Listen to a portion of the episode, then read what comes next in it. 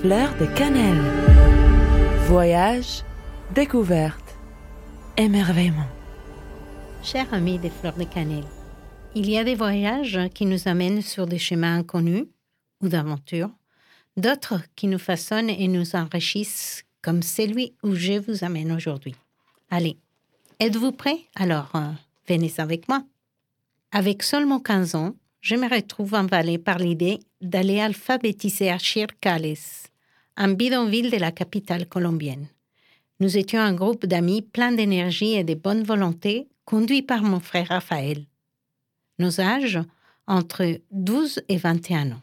Situé sur une colline avec une vue imprenable sur la ville de Bogota, ces quartiers ne possédaient ni électricité ni eau courante. Là-bas, les enfants n'allaient pas à l'école. Les familles, composées de plusieurs enfants, vivaient généralement dans une seule pièce, avec souvent un des grands-parents. Leurs conditions de vie étaient plus que précaires, mais leur richesse énorme. Gentillesse, respect, super sourire, les yeux de ces enfants rayonnaient de lumière et d'espoir. À cet endroit, femmes et enfants participaient à la fabrication des briques. Dans un moulin rudimentaire composé d'un axe central et d'une barre en bois où âne était attaché, et des enfants à tour de rôle passaient sa journée à les faire tourner pour moudre la terre. Avec la pâte obtenue, des femmes façonnaient des briques dans des moules en bois.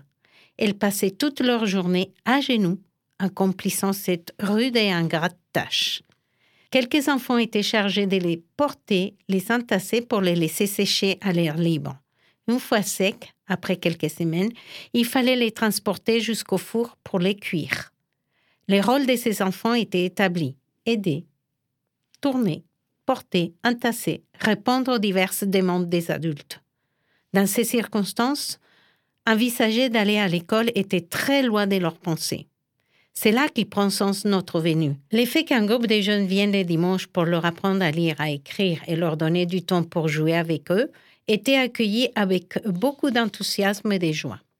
Chacun d'entre nous avait un groupe d'à peu près dix enfants, avec comme seul objectif de transmettre les bases de la lecture et de l'écriture.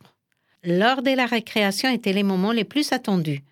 Nous-mêmes, nous devenions des enfants, nous amusons autant qu'eux la plupart des fois sous un soleil écrasant. Nous les quittions à la tombée de la nuit, amenant avec nous leur regard profond, rempli de reconnaissance. Pour Noël, n'ayant pas de moyens financiers, nous faisions une collecte dans notre quartier. On ramassait des jouets, des habits, des crayons, des cahiers, des feuilles. Une fois les cadeaux prêts, les jours J, nous prenions comme d'habitude le bus pour parcourir les deux heures qui nous séparaient du quartier des Chircales pour fêter la Nativité. Cela nous prenait toute la journée. Nous rentrions des éveils de Noël tard dans la soirée, très fatigués, mais tellement heureux.